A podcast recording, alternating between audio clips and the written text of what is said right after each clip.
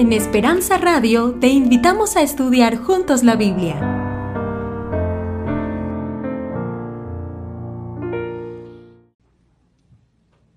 Muy buenas noches.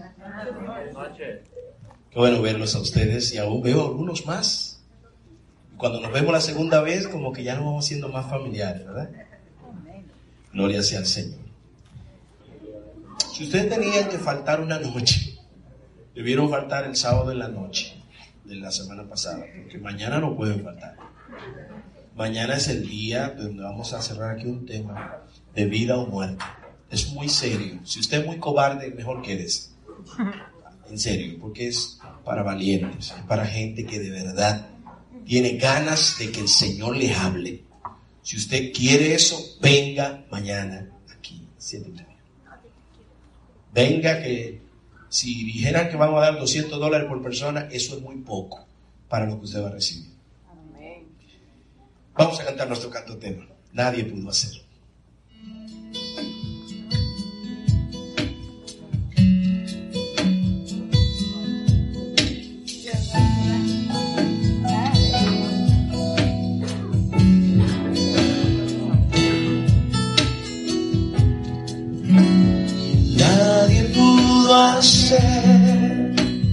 Nadie pudo hacer lo que Cristo hizo dentro de mi ser. Me llenó de paz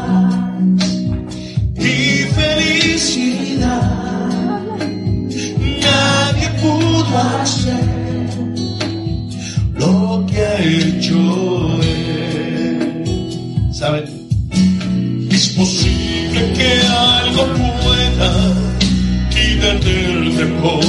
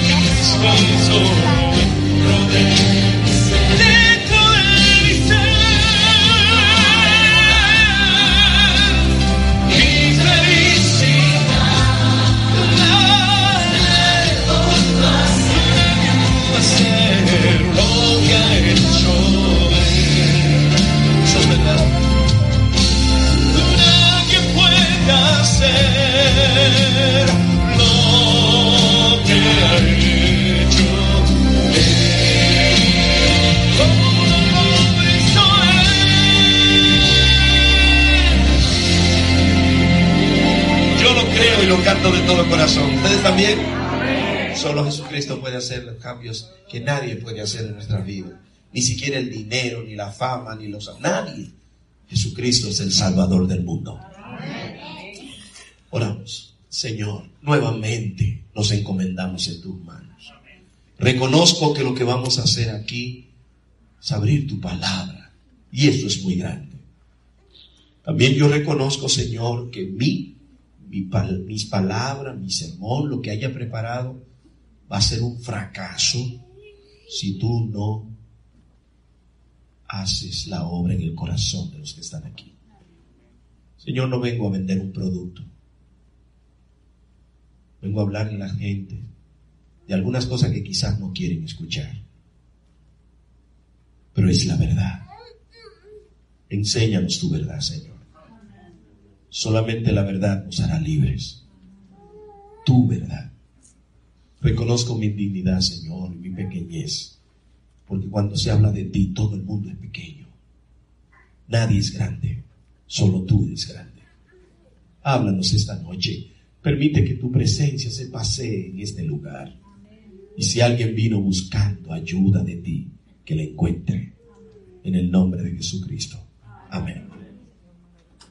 Vamos a abrir nuestras Biblias y vamos ahora al Evangelio según San Marcos, capítulo 5.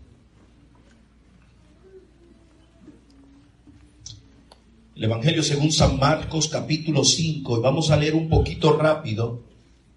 La idea es, para ganar tiempo, ustedes pueden estudiar esta historia en su casa. Pero todos tienen una Biblia y si no pueden pedir prestada porque hay para ustedes, para que ustedes lean y no solamente crean lo que yo dije. Lo enseñamos anoche, lo vamos a recargar hoy. No es mis palabras la que le va a salvar a nadie, es la palabra de Dios. Por eso es necesario que vayamos. Y ayúdenme que a mí me falla la vista. San Marcos capítulo 5, versículo 21 en adelante. Marcos 5, 21 en adelante. Vamos a leer.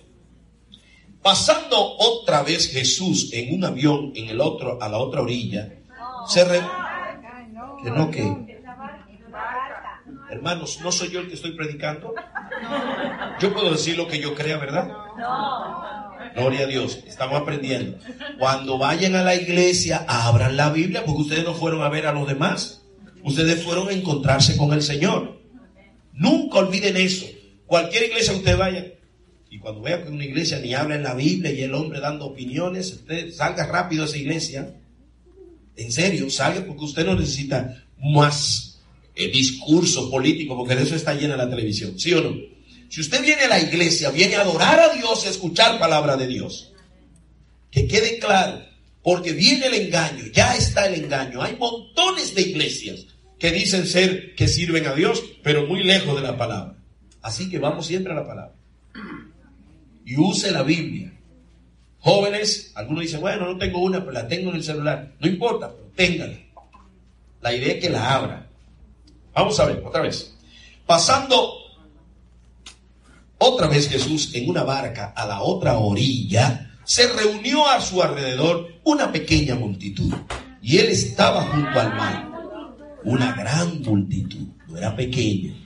Te dirá, ¿y qué tiene que ver? Sí, hermano, en la Biblia hasta la coma tiene que ver. Y el punto. En serio, un ejemplo rápido. Mire, para que se den cuenta de cómo cambia todo por una coma. Usted tiene que mirar, ¿será eso que digo? Cuando una gente lee un texto y lo saca fuera de contexto, se vuelve un pretexto. Así que cuando le digan algo, usted mire a ver si es eso y lea antes y lee después para que no le engañe. Por ejemplo, un ejemplo.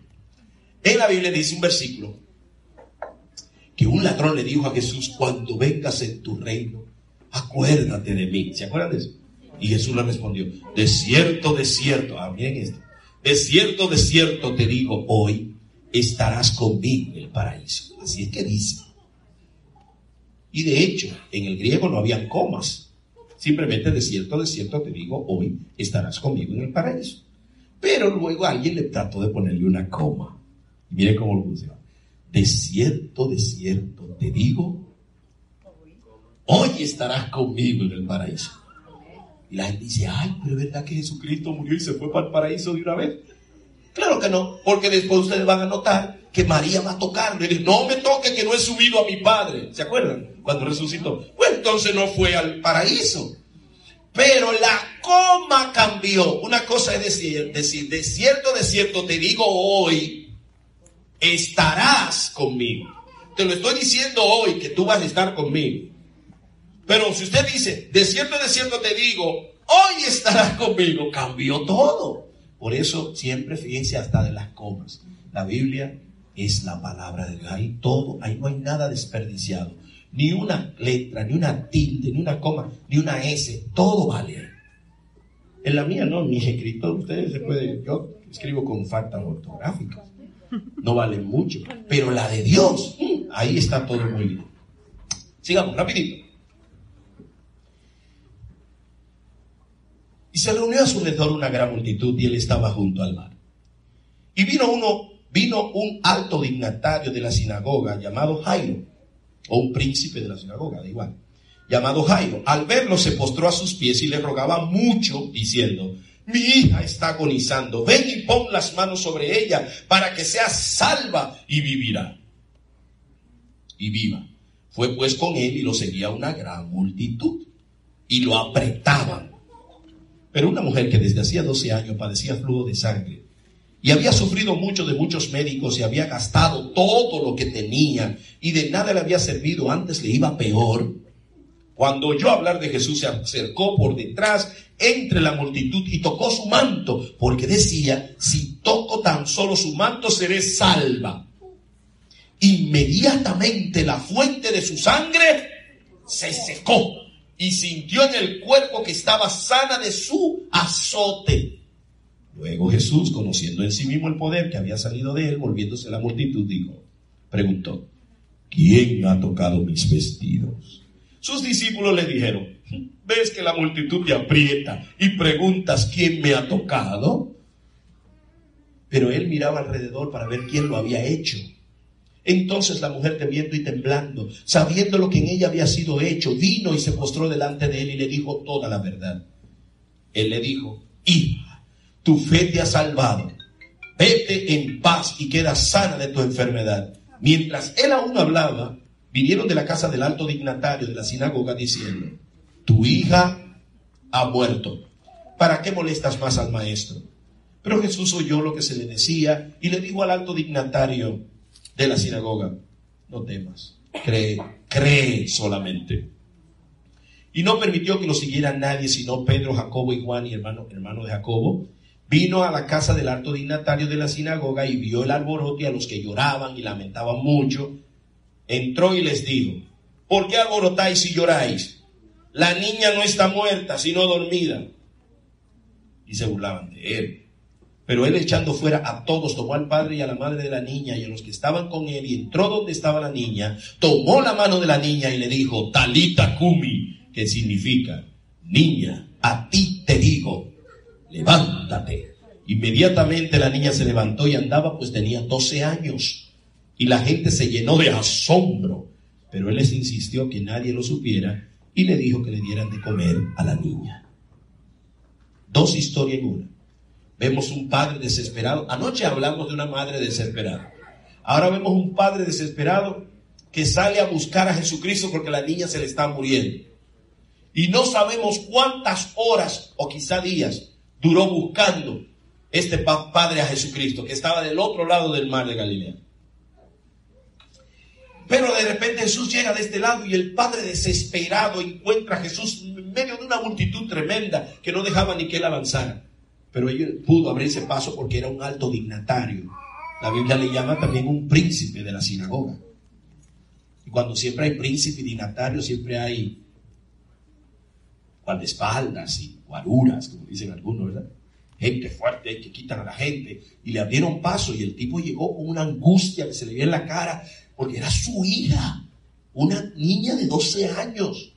Nadie espera que se muera una niña de 12 años y se le lanza a los pies a Jesús y le dice, mi hija se me está muriendo.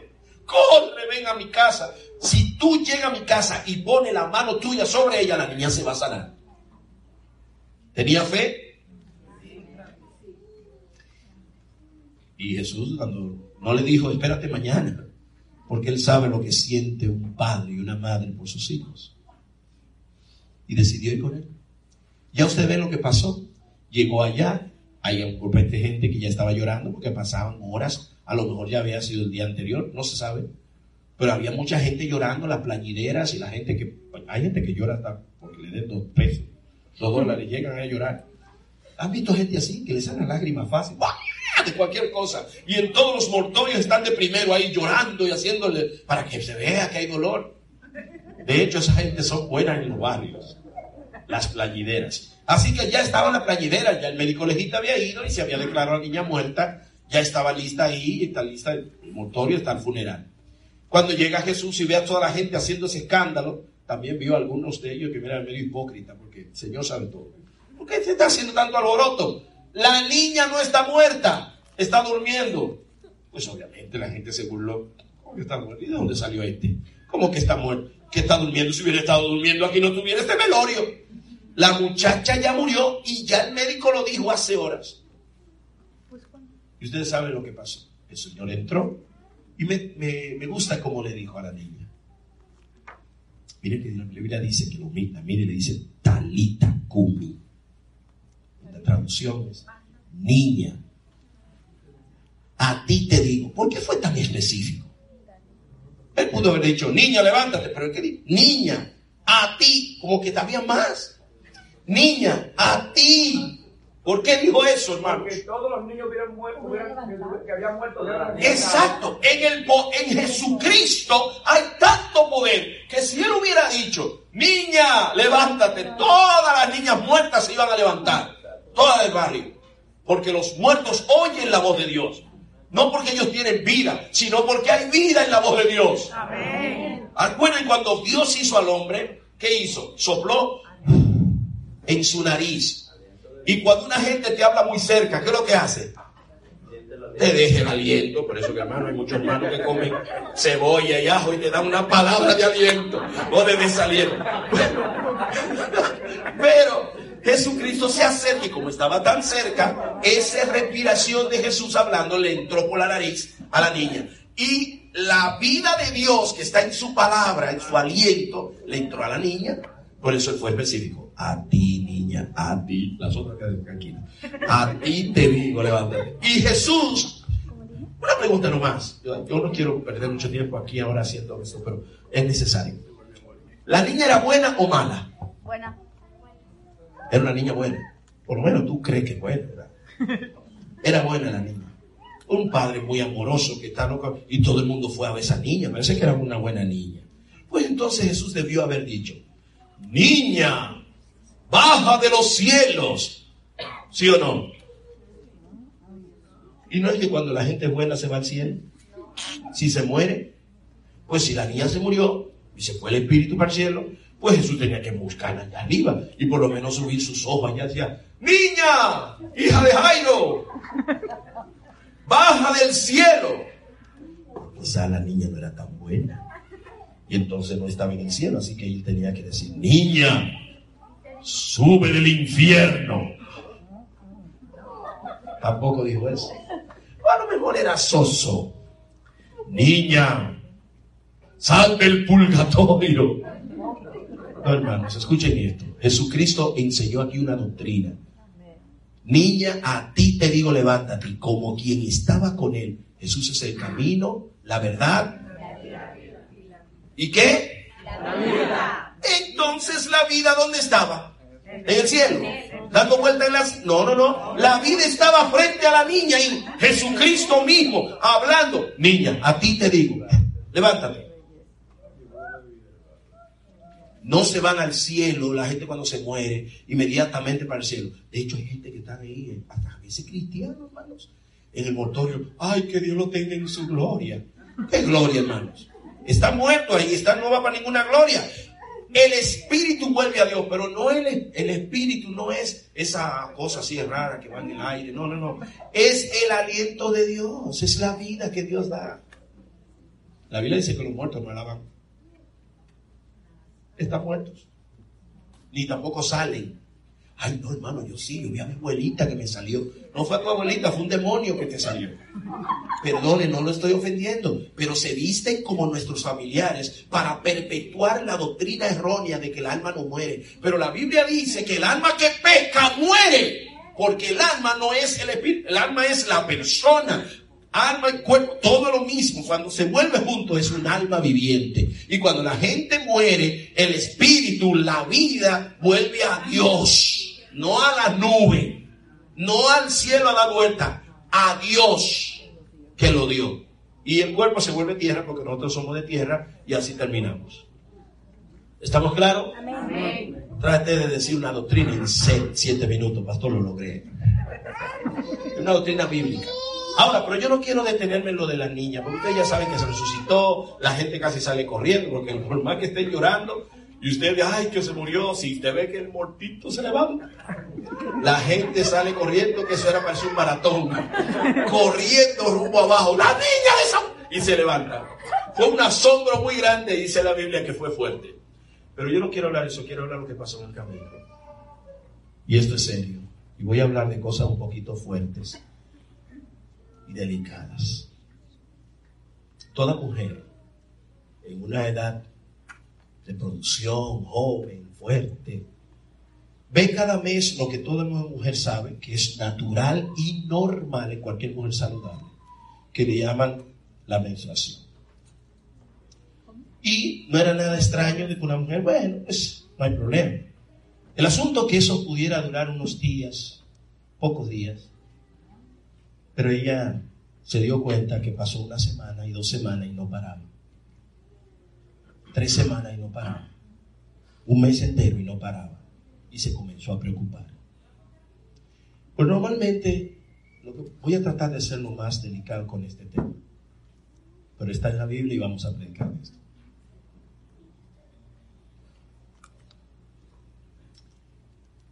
Normalmente cuando pasa eso a cualquier mujer, lo primero que es es recordar el remedio de la abuela, ¿verdad? ¿Qué es lo que hacía casa, que decía mamá, que decía la tía, la abuela?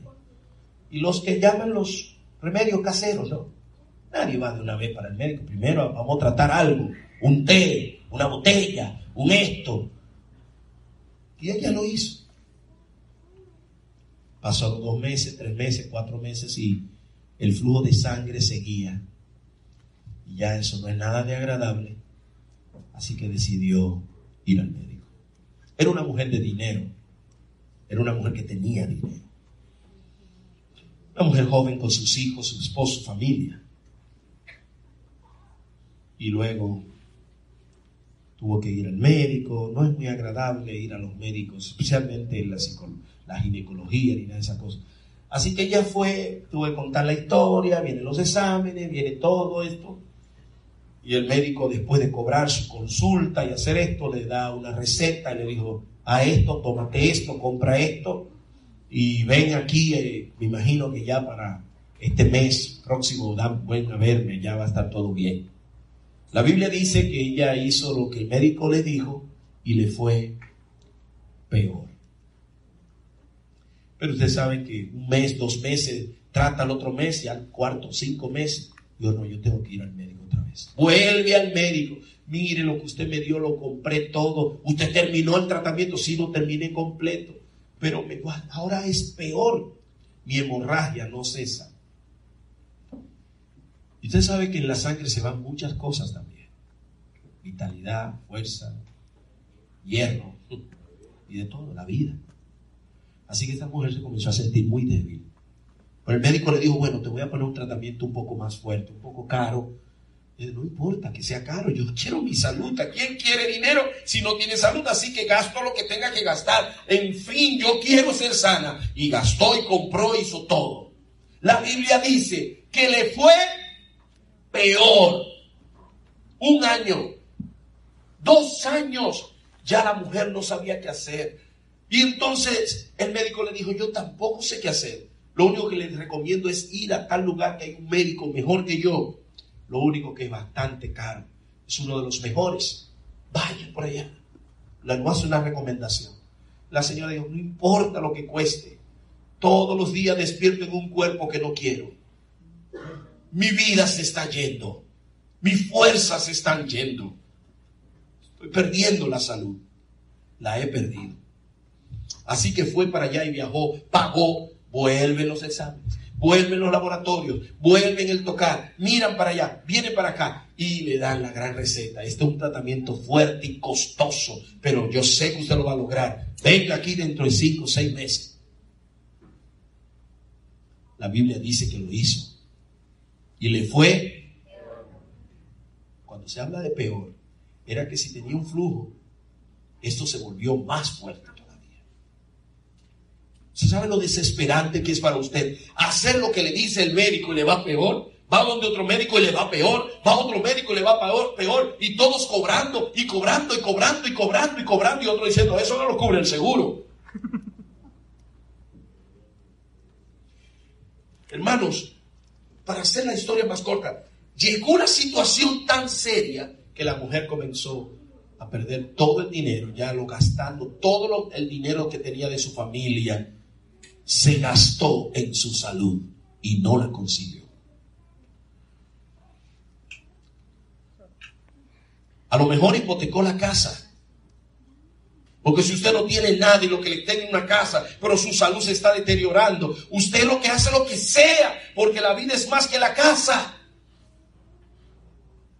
Imaginemos con, con seguridad que la mujer, bueno, la Biblia no hay que imaginarlo, lo dice, gastó todo lo que tenía. Y si habla de todo, era porque tenía mucho.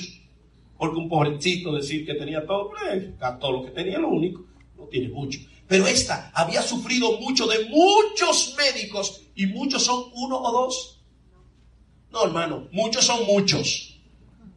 Yo puedo poner que fueron 10, que fueron 12, que fueron 9, que fueron 7, como que fueron 15, porque la Biblia dice que eran muchos médicos, todo el mundo cobró, todo el mundo se bolsilló el dinero y ella se quedó sin nada, ahora sin salud y sin dinero.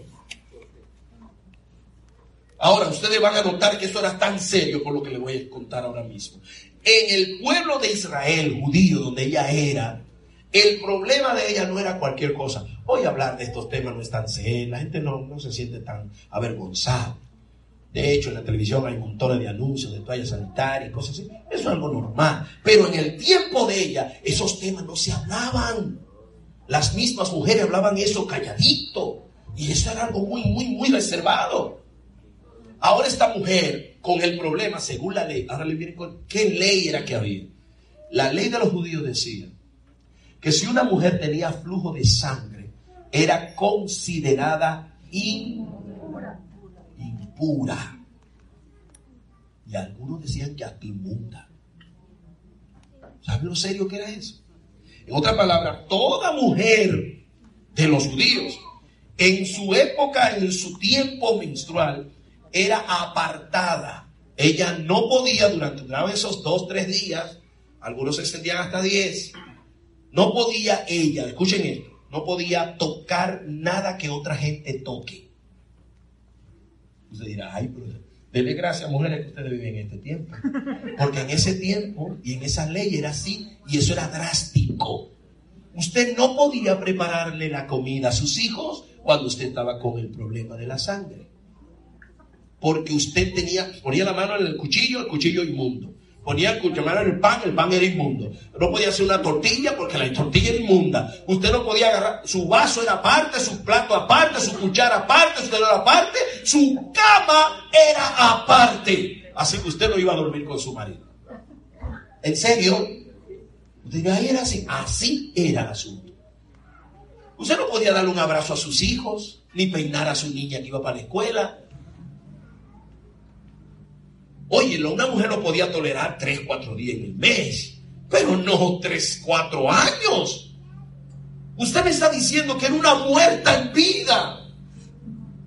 Y usted no quería poner inmundo a sus hijos ni a su esposo. Los esposos no la tocaban, no había un abrazo. Ella no, ella perdió el afecto, el toque de su familia. Usted se imagina que usted la miren como una leprosa en su casa y que nadie te dé un abrazo porque tú tienes una peste. Usted se imagina que esto no era, era más que una enfermedad. Por eso la Biblia le llama un azote. Era diario el asunto. Esta mujer se acostaba mirando el techo cada noche, diciendo, ¿qué me va? Yo no quiero saber el cuerpo que tengo. Noches oscuras. Sin dinero, sin salud y sin el afecto de su familia.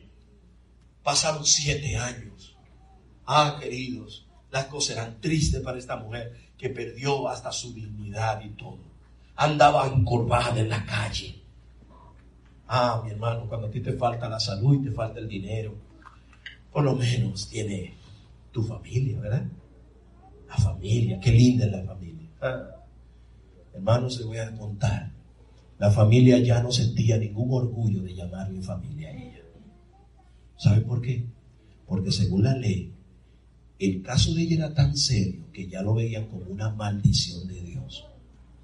Es decir, la familia dijo, bueno, tía, usted como que está maldita de Dios.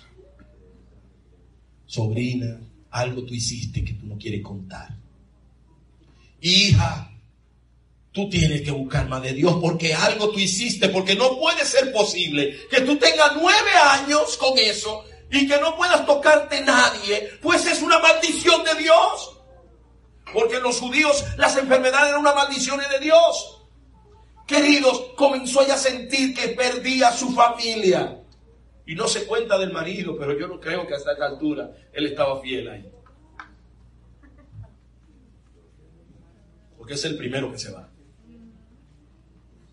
Perdóneme, pero es así el egoísmo de muchos hombres. Sin dinero, sin salud y ya sin la familia. Su niña que tenía cinco años, ahora ya tenía más de 15. ¿Pueden entender eso? Pero cuando te faltan los hijos, la familia, el dinero, la salud, por lo menos están los amigos, ¿verdad? Los amigos, que no son tu familia, pero te quieren a veces hasta más. ¿Saben lo que pasó con los amigos? Que cuando ella se animó a decirle a su mejor amiga su problema, entre lágrimas, le dijo, ¿tú ves por qué yo no te abrazo?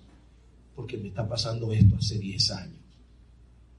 Ay, manita, cuéntame, ¿qué te pasa? Y ya le contó. Le dijo, te ruego, no se lo cuentes a nadie. No, ¿y cómo voy a contar eso? Lloraron juntas y todo eso. Y se fue su amiga triste y no podía ni dormir. Y el marido le dice, ¿qué te pasa? No, nada. ¿Cómo que nada? No puedes dormir, ¿qué te sucede? Mira, te voy a decir, pero no le digas a nadie. Es que mi amiga, ¿cuál amiga? Esa, le dijo el nombre, no quiero decir un nombre para que no vaya a ser alguno que se llame así. Pero mi amiga, pero fulana, sí, tiene 10 años con flujo de sangre. No me y le contó ahí, le dijo, pero mira, no le digas eso a nadie, que yo le prometí a mi amiga que iba a No, que yo voy a hablar cosas de mujeres, no me meto en eso. Y de repente llega el trabajo, le dice él a su amigo, oye, mira, quiero decirte algo. Cuidado con dejar que tu esposa salude a, a fulana que tiene un problema ahí, que la maldición de Dios le cayó encima. Y pronto el secreto, nomás lo sabían dos, ella y el pueblo. Porque lamentablemente, si usted no quiere que algo se sepa, ni lo haga ni lo diga. Porque algunos dicen no lo diga, no, tampoco lo haga. Porque después que usted lo dijo, ese que usted se lo dijo que es su confidente, tiene otro confidente. Créame que sí. Y ese tiene otro y de repente usted cree que nadie lo sabe y todo el mundo, uh, todo el mundo está al lado usted y el último en enterarse de usted porque todos lo saben. Sin dinero, sin salud, sin familia y ahora sin amigos. Pero cuando te falta todo eso, por lo menos puede venir a la iglesia usted y adorar a Dios. ¿Cuántos dicen amén? amén? Ella no podía. La ley decía que una mujer con flujo de sangre no podía sentarse en las bancas del atrio de las mujeres de Dios porque iba a poner inmunda la casa de Dios en el atrio y donde se sentara la mujer. Así que ella ni siquiera venía aquí a cantar, nadie pudo hacer, no podía, tenía que quedarse afuera y oír sus canciones desde lejos, porque si alguien se enteraba que la inmunda, que ya lo sabía el pueblo entero, que la inmunda estaba ahí y que le iba a dañar su día, nadie eran capaces de apedrearla. Le voy a decir, hermano, no estoy exagerando. La ley era tan drástica que si una persona que era inmunda comenzaba a tocar a los demás para que los demás sean inmundos, porque se creía que si usted estaba inmundo y usted moría, usted quedaba perdido de la gracia de Dios. Eso era serio y la religión judía era su estilo de vida. Así que esta mujer ni siquiera podía ir a adorar a Dios en la iglesia. Usted a veces está destruido por los problemas de su familia, por lo de su esposo, de su esposa, por los problemas de salud, de económicos y de papel, lo que sea. Pero usted viene aquí a adorar a Dios y se va con un poco de fuerza. Pero esta mujer no podía hacer nada de eso. ¿Se dan cuenta lo serio de esa historia?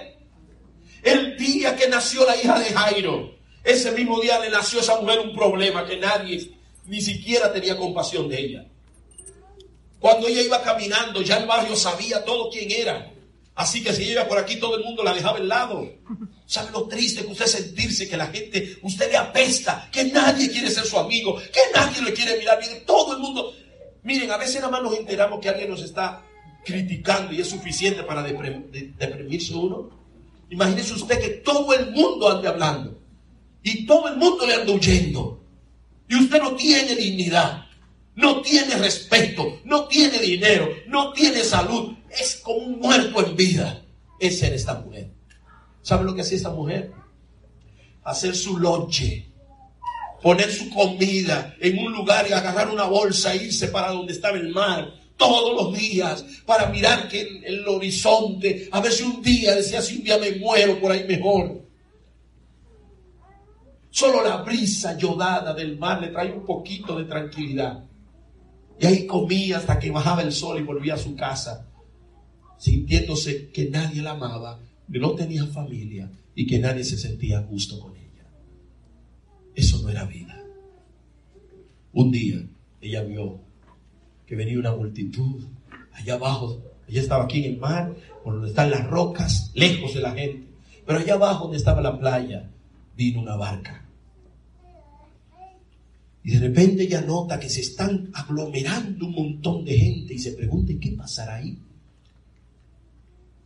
Y oye entre gritos y la gente pidiendo tocar a Jesús y que, Jesús lo bendiga y que Jesús, y Jesús, y sáname maestro. Y ella comienza, ay, si es el que hablan, que tiene poder. Yo escuché que sanó a unos leprosos y comenzó a recordar las historias que había escuchado. Y dice, ¿será verdad que es Él? Y comenzó la esperanza a nacer. Y dijo, oh, si me acerco, ay, si voy a ir para pedirle que me sane. Pero de inmediato vino el pensamiento, que tú vayas a dónde? Tú te vas a acercar a esa multitud. Si tú te acercas a esa multitud y la gente te ve, que te conoce, a ti te van a apedrear y tú vas a morir. Así que tranquilízate y deja tus emociones. Es el primer pensamiento negativo. Tú te vas a levantar para venir al llamado de Dios. Ay, tú, todo el mundo sabe lo tuyo. Pero de repente esa lucha, voy o no voy. Y cuando ya se decide, sí, voy a ir. De repente ve que un príncipe de la sinagoga, un dignatario, se le postra a los pies. Ayúdame. Y él decide ayudar al príncipe. Y ella pensó, si los príncipes se le postran para pedirle ayuda, ¿quién soy yo para pedir que me haga un favor a mí? Yo no tengo nombre, yo no tengo apellido, yo no tengo nada, no soy dignataria, no soy nadie. Y ese pensamiento de pequeñez le invadió. Y algo le dijo, no, quédate aquí, a ti lo que te toca es esperar la muerte aquí. Sabemos que no era una señora, no era una mujer vieja, pero ya sí parecía una ancianita. Ella ya andaba todo el tiempo encorvada y con una capucha para que nadie la viera. Pero otra vez vino el pensamiento, pero ve, pero ve, esta es tu última oportunidad. ¿Qué importa? Ve. se le ocurrió un plan. Ya sé. Me voy a cubrir bien. Y me voy a lanzar en el piso. Y me voy a arrastrar. A nadie le importa que yo me arrastre. ¿Yo qué voy a perder?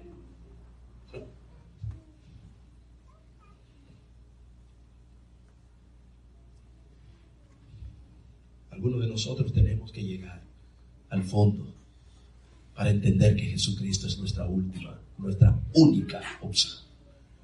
A veces decimos, bueno, yo voy a la iglesia, pero si Dios no resuelve, saco el dinerito que tengo en el banco y resuelvo. Y a veces Dios tiene que permitir que se acabe el dinero del banco. Ah, no, pero si no, yo voy a donde el psicólogo y él A veces Dios tiene que hacer que no haya psicólogos. No, pero que mis amigos a veces también se van. No, que yo tengo un hogar ese hogar también se va. Para que entendamos que Él es todo lo que necesitamos. Jesucristo es todo lo que necesitamos. Podemos tener todo el dinero que tenemos, tengamos. La fama, lo que y si no tenemos a Cristo, somos unos miserables que no tenemos nada. Perdónenme, no le voy a decir, tú tienes todo, solo te falta Cristo. No, si tú no tienes a Cristo, no tienes nada. Eres un desventurado, pobre, ciego, desnudo y no tienes nada infeliz. Usted no ve los actrices y actores y famosos quitándose la vida. Y usted dirá, ¿cómo se quita la vida si tiene millones y seguidores y muchos fans y muchos follow y todo esto, Twitter y todo?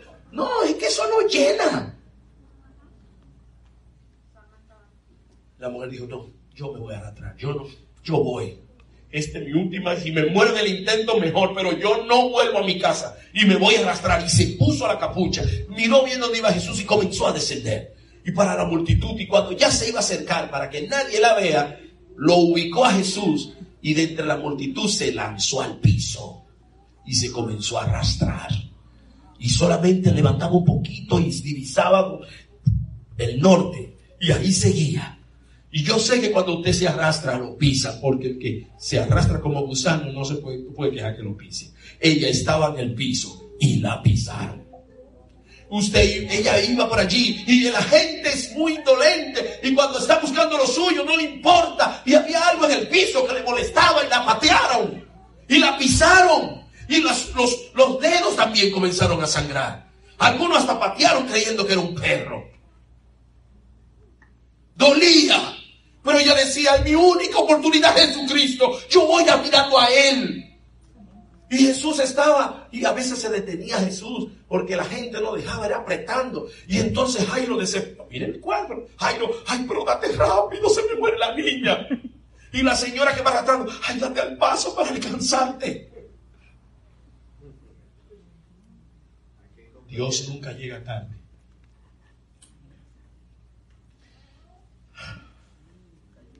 Se iba acercando el momento. Los discípulos iban dando codazos para abrirle paso a Jesús, porque iban para la casa del príncipe. Y entonces la mujer levanta los ojos y ve, míralo ahí, ahí está. Me faltan unos diez pasos. Le voy a tocar, no le voy a decir nada, porque ¿qué le digo? Le voy a tocar el borde de su manto Oigan esto. Porque yo sé que Él tiene poder tan grande que si tan solo toco el borde de su manto, yo voy a ser sana. Oigan, Señor, eso es confianza, lo que hablamos anoche. Eso es confianza. No es solo creer, Él tiene poder. No, yo voy a Él y le toco. Si le toco, voy a ser sana.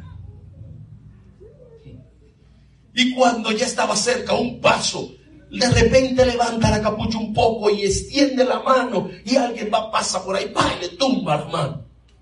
Y luego otra vez se anima, otra vez.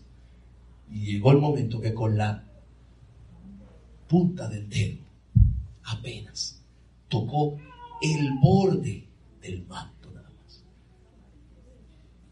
En un esfuerzo grande, toda la energía la puso ahí y logró tocarlo. Y cuando tocó el borde, le dio un corrientazo. y sintió lo que no sentía hacía 12 años atrás. Sintió en el cuerpo una sanidad y una salud, una vida, una energía tan grande que no pudo más que decir, estoy sana, estoy sana. Y comenzó y se volteó y, se tapó la cabeza y se fue arrastrando, estoy sana. Inmediatamente Jesús se detiene y dice, ¿quién me ha tocado? Y los discípulos, que siempre son despistados, yo me imagino que fue Pedro. Pedro. Pedro mira eso y dice, ¿Eh? Hello. Ahora estamos dando codazos aquí para llegar para allá y tú vienes de fino que quién te topó. Por favor, no tenemos helicópteros. Aquí vamos abriendo paso, Señor Jesús. Ves que todo el mundo te aprieta y tú dices que quién te tocó. Porque hay gente que siempre viene a la iglesia a mirar si el micrófono está bonito, si la luz se ve bien, si el que predica sabe hablar. Y nunca se entera de lo que está pasando. Pero hay otros que vinieron diciendo, oye, esta, esta es mi noche, yo voy para la iglesia, porque lo que yo tengo solo Dios me puede ayudar. Ese sí escucha ve, Dios estaba ahí. Entonces cuando sintió eso, y los discípulos, ¿qué? Y Jesús no le hizo caso, ni comenzó a decir, ustedes no, no, Jesús nunca. Él siguió mirando para alrededor. ¿Quién me ha tocado? Y la doña dijo, ya me descubrieron. A temblar. Imagínese usted que tímido. Y de repente el Señor le habla así, ¿quién me toca? Y soy lleno de gente, cinco mil gente ahí. Y esta mujer comienza a temblar así. Y Jesús repite, ¿quién me ha tocado? Porque yo sé que salió poder y virtud de mí. Por amor de Dios, esa fui Ya, me descubrió. Y desde el polvo comenzó a subir a alguien con la cara tapada, llorando. Yo, yo, yo. Y la gente cuando ve a la señora y se quita ya la capucha y mira la la maldita. Uh, le dejaron el limpio. Yo que te toqué. Yo. Comenzó a llorar. Y Jesús le dio el micrófono. Y dijo, cuenta mía, cuenta. Yo sé que Jairo no estaba feliz. Jairo dijo, ay no, ¿Y dónde salió esta mujer? ¡Corre que se me muere la niña! Los discípulos y esta, la multitud, la maldita. Pero Jesús le dijo, se callan todos porque van a escuchar ahora. Y tú también, Jairo. Y dice la Biblia que la mujer contó toda su historia. Imagínense. Las mujeres saben contar lujos y detalles. Y créanme que eso no pasó en dos minutos ni en diez. Yo hace 12 años. Y ahí comenzó entre lágrimas y cuentos. Y yo sé que ya Jairo no quería oír bien a la doña esa. Pero Jesús le dice, se callan todos y escuchan a la mujer que nadie quería escuchar antes.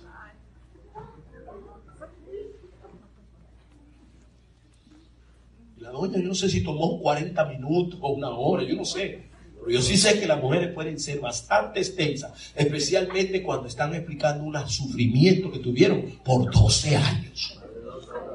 Mm, exactamente, más de dos horas pudieron estar ahí, la plática, lloré y poco y de todo ahí.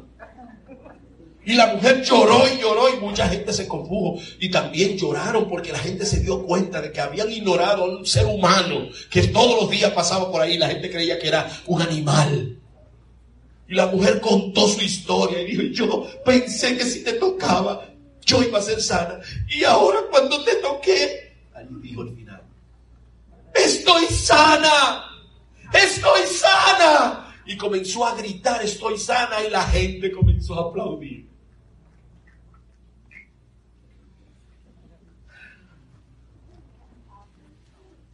Y Jesús dijo la palabra más linda, que con eso vamos a cerrar ahora.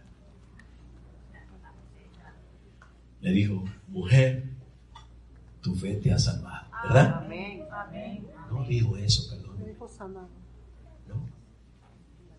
Vayan y lean. Les dije que no me hagan caso. Jesús le dijo, hija.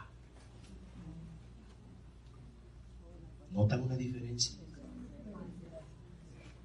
Aquella otra dijo, mujer, tu fe te ha salvado. Oh mujer, grande es tu fe. Mujer, vete y no peques más. A muchas mujeres siempre le habló mujer. A ella no le dijo mujer. Porque nuestro Dios es un Dios detallista. Porque Él sabe lo que nadie sabe de ti. Porque Él te ama a ti de una manera diferente. Porque Él sabe cómo trata contigo. Porque Él te conoce desde que tú eres un niño. Por eso Él le dijo a esa mujer, hija, ¿sabe lo bien que le cayó a esta mujer que nadie quería llamarle familia? Que el rey de reyes, el más amado y respetado del universo, le diga delante de toda la gente, tú eres mi hija. Si nadie te quería llamar tía, si nadie te quería visitar, yo quiero que tú sepas que cuando me tocaste sentiste eso, porque mi sangre corre por la tuya, porque tú eres mi hija. Amigos y hermanos, nada da más satisfacción de saber que Dios es tu Padre. Si en este mundo ha perdido un Padre, o quizás el tuyo no te trató bien, Dios es el Padre de los que no tienen Padre. Dios es el Padre de todos nosotros. Pero el que viene a Él y cree en Él, entonces se da cuenta lo que es el Hijo. Miren, todos somos criaturas de Dios. Pero ahora voy a decir algo que parece contradictorio, pero no lo es. Pero hijos no son todos. También el diablo tiene hijos. La Biblia enseña de que hay gente que son hijos del diablo. Dirán, ¿quiénes son esos? Bueno, todos los mentirosos. La Biblia dice que el mentiroso es hijo del diablo, porque el diablo es el papá de la mentira. Ahora, ¿quién es hijo de Dios? Aquel que aceptó a Jesucristo como su hermano y su salvador. Se convierte en hijo de Dios. Yo no sé cuál es tu noche oscura. O yo no sé si en tu vida hay situaciones que tú no te sientes orgulloso de hablar. Pero sí quiero presentarte esta noche para terminar a uno que puede cargar con cualquier problema que te esté pasando. No es que venga Dios solo para que Él pide tu problema, sino para que vengas a Él y lo confieses como tu Dios. Por eso esa mujer no solamente tocó el manto, sino que tuvo que confesar ante el mundo que Jesucristo la había sanado. ¿Por qué? Porque los milagros de Dios no se toman hurtadillas. Y Dios hace un milagro para que simplemente la gente diga, bueno, se sanó porque se sanó. Lo que Dios hace para que se cumpla su voluntad, para que venga su reino y que su nombre sea santificado. Yo voy a hacer un canto ahora. Voy a cantar esto. Y si hay uno de ustedes aquí, uno, uno, que como esa mujer dice, yo necesito tocar el manto de Jesús. Yo lo necesito en mi casa. Yo lo necesito en mi vida. Yo le voy a pedir a esa persona que pierda el miedo y la vergüenza. No se fije de la gran multitud que a veces está mirando a ver quién se levanta y quién no. Usted no vino a eso. Si usted entiende que Jesucristo está aquí, porque mientras estaba yo predicando, usted sentía su presencia, sabe que Dios es que está hablando, no este que está aquí parado de usted. Yo solamente soy un instrumento. Si usted sabe que Dios le está llamando a usted, decir, hijo, hija, entrégame tu vida. Mientras yo cante, yo le voy a pedir que se ponga de pie. Oiga bien, el que quiera. Pero el que quiera decir, no, no, no basta ponerme de pie, yo quiero tocar el borde del Señor, del Señor, yo quiero tocar su manto, yo quiero que Él ponga su mano sobre mí, yo necesito urgentemente un milagro. Esa persona no se va a poner de pie, sino que va a venir aquí delante para que terminemos con la oración. Yo no lo voy a llamar, pero yo sé que el Espíritu va a hablar. Solo usted decide si es como la mujer que se llenó de fe y fue, o si es como la multitud que solo está ahí para ver qué pasa y qué hacen los demás.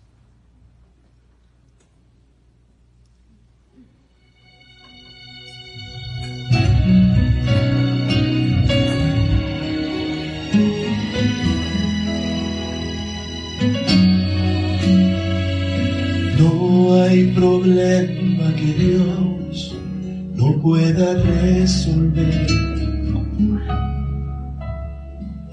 No hay montaña que no pueda mover. No existe oscuridad que no pueda alumbrar. una tormenta que no pueda calmar. Si Él cargó la maldad de este mundo sobre sus hombros,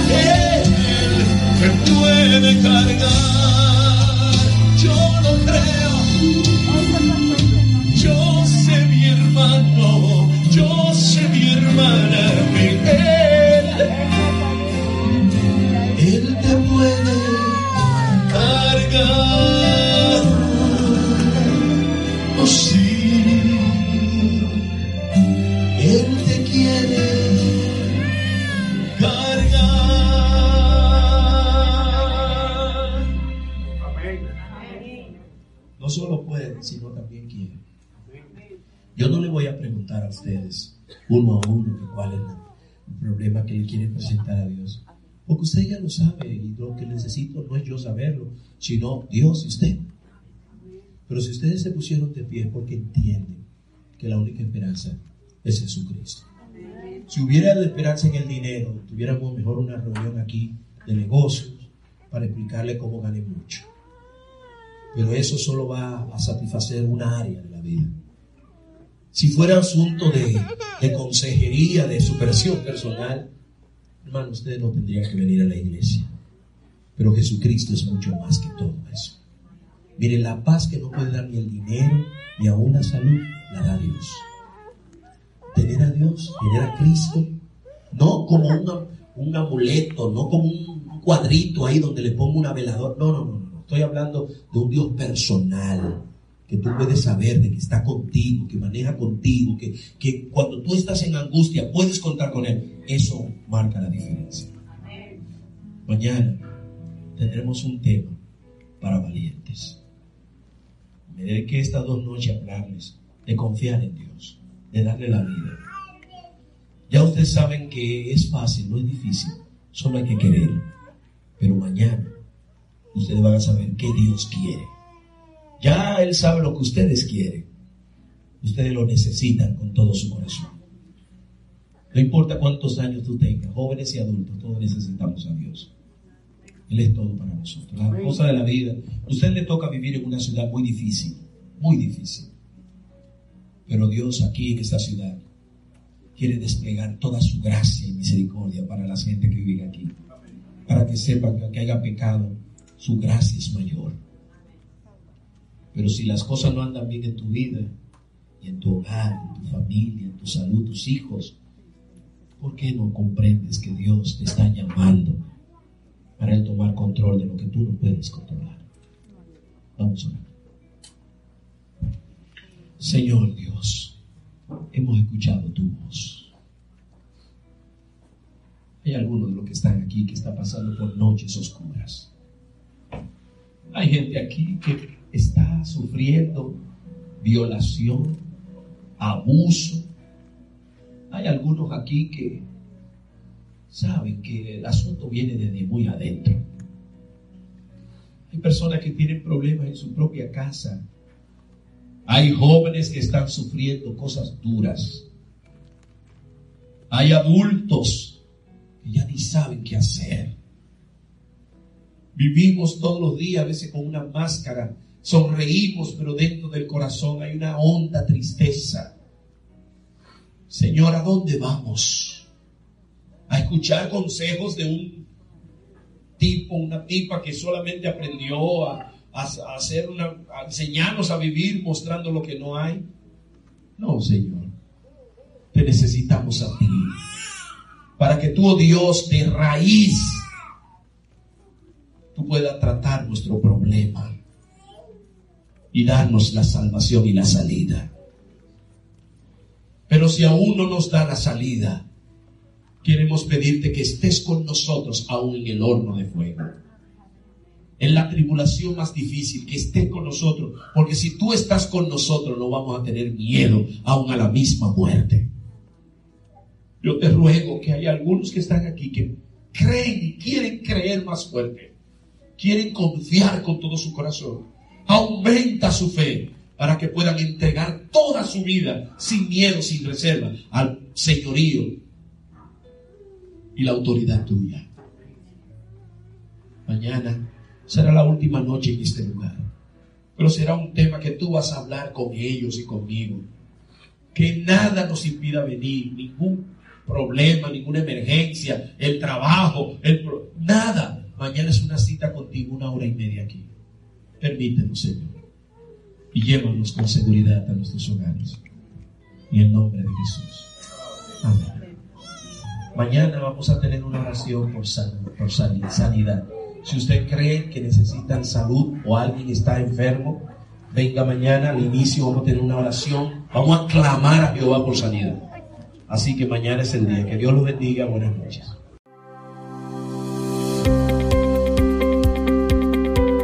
Esperanza Radio. Siga disfrutando de nuestra programación en www.esperanzaradiolv.com.